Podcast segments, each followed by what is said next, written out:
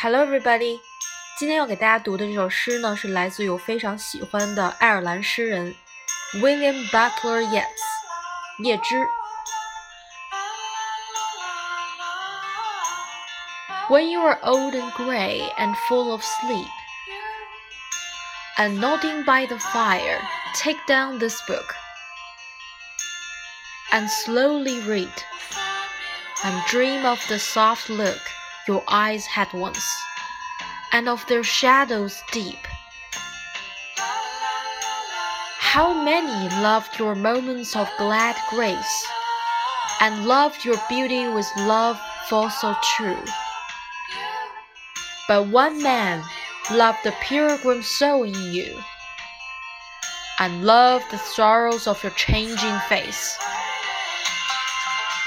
and bending down beside the glowing bars, murmur a little sadly how love fled, and paced upon the mountains overhead, and hid his face amid a crowd of stars. I hope all of you have enjoyed this reading. I'll see you next time. Bye.